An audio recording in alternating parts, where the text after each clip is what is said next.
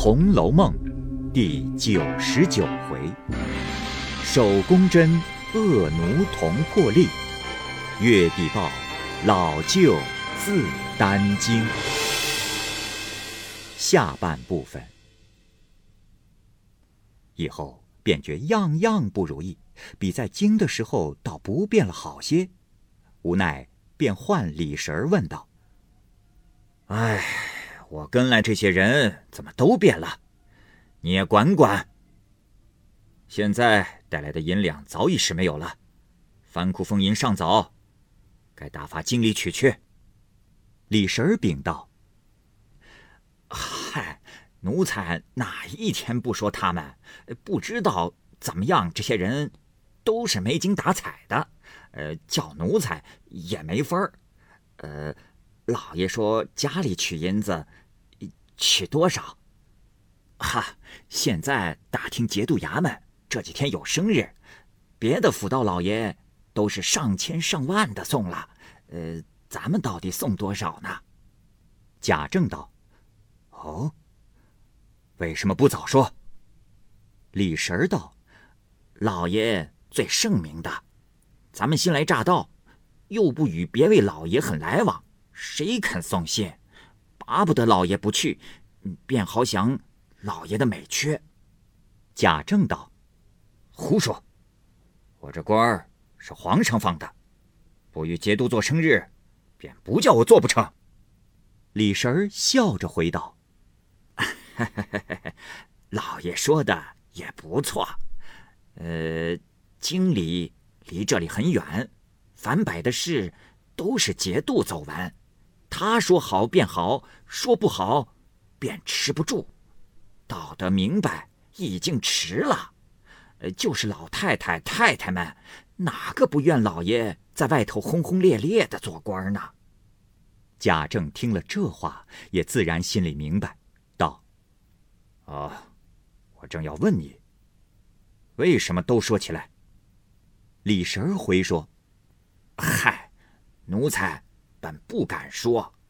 老爷既问到这里，若不说，是奴才没良心；若说了，少不得老爷又生气。”贾政道：“哎，只要说的在理。”李神儿说道：“呃，那些书里衙门，都是花了钱买这粮道的衙门。”哪个不想发财，俱要养家糊口？呃，自从呃老爷到了任，并没见为国家出力，倒先有了口碑在道。贾政道：“哦，民间有什么话？”李神儿道：“呃，百姓说，凡是有新到任的老爷，告示出的愈厉害。”愈是想钱的范儿，州县害怕了，好多多的送银子。收粮的时候，衙门里便说新道爷的法令，明是不敢要钱。这一流难叨的，那些乡民心里愿意花几个钱早早了事，所以那些人不说老爷好，反说不安民情。啊，便是本家大人。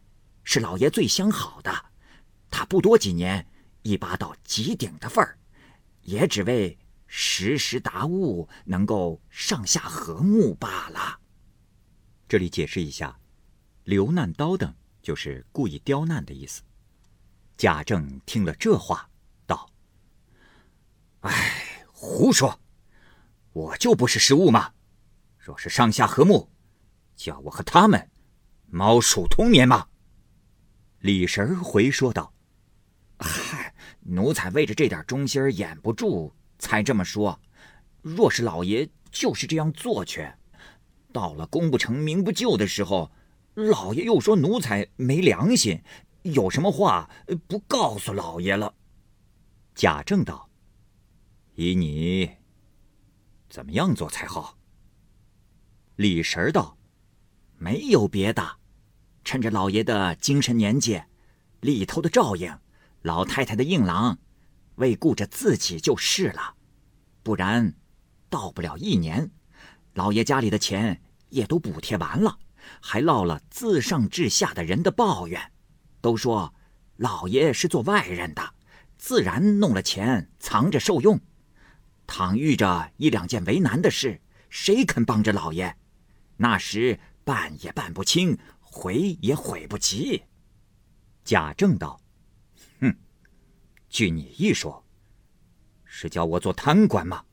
送了命还不要紧，必定将祖父的功勋抹了才是。”李婶儿回禀道：“嗨，老爷极圣明的人，没看见旧年犯事的几位老爷吗？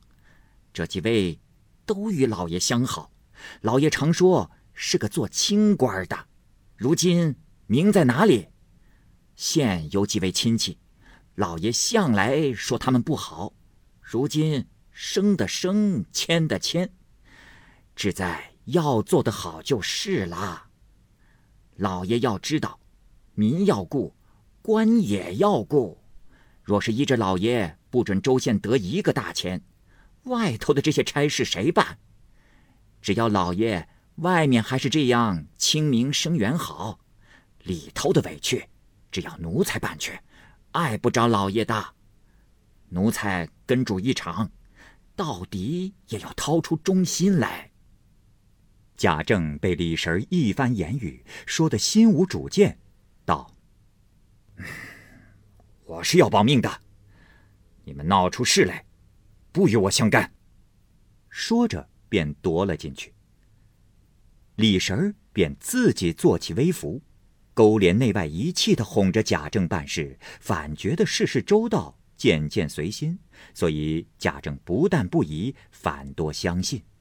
便有几处接报，上司见贾政古朴忠厚，也不查查。唯是幕友们，耳目最长，见得如此，得便用言归谏。无奈贾政不信，也有辞去的，也有与贾政相好在内维持的。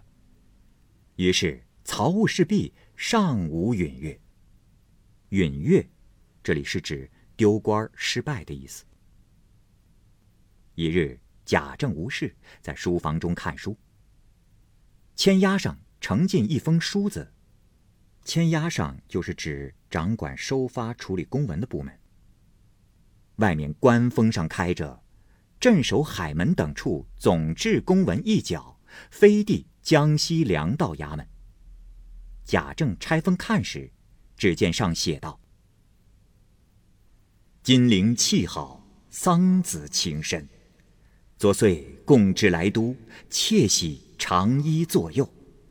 仰蒙雅爱，许结诸臣，至今配得物宣。只因调任海疆，未敢造次奉求，终怀歉责，自叹无缘。今幸。”齐己摇铃，快慰平生之愿。正身宴贺，先蒙汉教，鞭杖生光，五夫额首。虽隔重阳，上涛月印。想蒙不弃避寒，希望鸟罗之父。小儿已成亲叛，殊爱素养一方。若蒙见诺，即遣兵人。路途虽遥，一水可通。不敢云百辆之银，竟备仙舟以祀。自修寸服，恭贺升旗，并求金允。临颖不胜待命之志。是弟，周琼顿首。这一大段话的意思是我们相识于金陵，友好默契，同乡之情深厚。去年我来京就职，暗自庆幸能够常与长兄促膝交谈，承蒙长兄厚爱，应允贾周两家联姻，以结秦晋之好。至今感佩兄之德行而不忘，只因师弟我后来奉调海门住房，不敢再冒昧恳求，内心深感歉疚，只能自怨自艾，叹息周家没有福分。如今。长兄有幸不远千里从京城来到江西高就，这也是师弟平素的愿望，令人愉快欣慰，正可表达对长兄升迁的祝贺。如蒙长兄先能来信赐教，则是边关营帐蓬荜生辉；师弟一介武夫，当以守家娥以示庆幸。海门与江西虽有大海相隔，师弟仍时时得到兄长庇佑。若兄长不嫌弃师弟位卑家贫，则师弟愿攀贾家高枝，结为儿女亲家。我家小儿垂青已久，仰慕令爱芳菲的仪容。如蒙兄长承诺前约，师弟即刻派媒人前往说媒。虽然路途遥远，但水陆交通方便，不敢保证有百辆彩车，必当精心准备豪华舟船迎候。为此，特奉上这封简短的书信，恭祝兄长福寿绵长，并恳请应允此桩婚姻。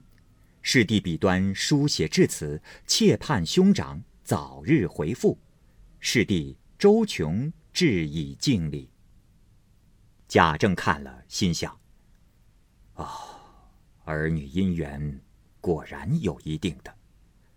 九年因见他救了京职，又是同乡的人。素来相好，又见那孩子长得好，在席间原提起这件事，因未说定，也没有与他们说起。后来他调了海江，大家也不说了。不料我今升任至此，他写书来问，我看其门户却也相当，与探春倒也相配，但是我并未带家眷，只可写字与他商议。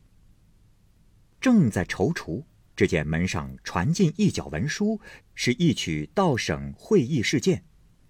贾政只得收拾上省，后节度委派。一日在公馆闲坐，见桌上堆着一堆字纸，贾政一一看去，见刑部一本，未报名士，会看得金陵籍行商薛蟠。贾政便吃了一惊，道：“！”了不得，已经提本了。随用心看下去，是薛蟠殴伤张三身死，串供施政，捏供误杀一案。贾政一拍桌子道：“哎呀，完了！”只得又看，底下是：据经营节度使自称，原薛蟠吉利金陵，行过太平县，在李家店歇宿。与店内当曹之张三素不相认。于某年月日，薛蟠令店主备酒，邀请太平县民无粮同饮，令当曹张三取酒，饮酒不甘，薛蟠另换好酒。张三因称酒已固定难换，薛蟠因依倔强，将酒照脸泼去，不期去势甚猛，恰值张三低头时柱，一时失手，将酒碗掷在张三信门，皮破血出，于时殒命。李店主屈就不及，遂向张三之母告知。姨母张王氏王看见已身死，随函禀地保，复县呈报。前蜀县议宴仵作将骨魄一寸三分及腰眼一伤漏报田阁，降服神转。看得薛蟠失系泼酒失手，至晚误伤张三身死，将薛蟠找过失杀人，准斗杀罪，收赎等银前来。臣等细阅各犯证诗经，前后供词不符。且查斗杀律注云：相争为斗，相打为殴，必实无争斗情形，邂逅身死，方可以过失杀拟定。因令该节度审明实情，妥拟具题。今据该节度书称，薛蟠因张三不肯换酒，最后拉着张三右手，先殴腰眼一拳，张三被殴回骂。薛蟠将碗掷出，致伤信门身重，骨碎脑破，立时殒命。是张三之死，是由薛蟠以酒碗砸伤身重之死，自应以薛蟠拟底，将薛蟠以斗杀律拟绞监后，无良拟以杖徒。成神不时之福州县，应请。以下注着此稿未完。贾政因薛姨妈之托，曾托过知县，若请旨隔审起来，牵连着自己，好不放心。即将下一本打开，偏又不是，只好翻来覆去将报看完，终没有接这一本的，心中狐疑不定，更加害怕起来。正在纳闷，只见李婶儿进来，请老爷到官厅伺候去。大人衙门已经打了二鼓了。贾政只是发怔，没有听见。李婶又请了一遍。贾政道：“哎，这便怎么处？”李婶道：“呃，老爷有什么心事？”贾政将看报之事说了一遍。李婶道：“老爷放心，若是部里这么办了，还算便宜薛大爷呢。奴才在经历的时候听见，薛大爷。”在店里叫了好些媳妇，都喝醉了生事，只把个当曹活活的打死的。奴才听见，不但是脱了知县，还求连二爷去花了好些钱，各衙门打通了才提的。呃，不知道怎么礼部没有弄明白。呃，如今就是闹破了，也是官官相护的，不过认个承审不实，革职处分罢了。哪里还肯认得银子听情呢？老爷不用想，等奴才再打听吧。啊，不要误了上司的事。贾政道：“哎，你们哪里知道？只可惜，那知县听了一个情，就把个官都丢了，还不知道有罪没有呢。”这里解释一下，听情就是凭着私情。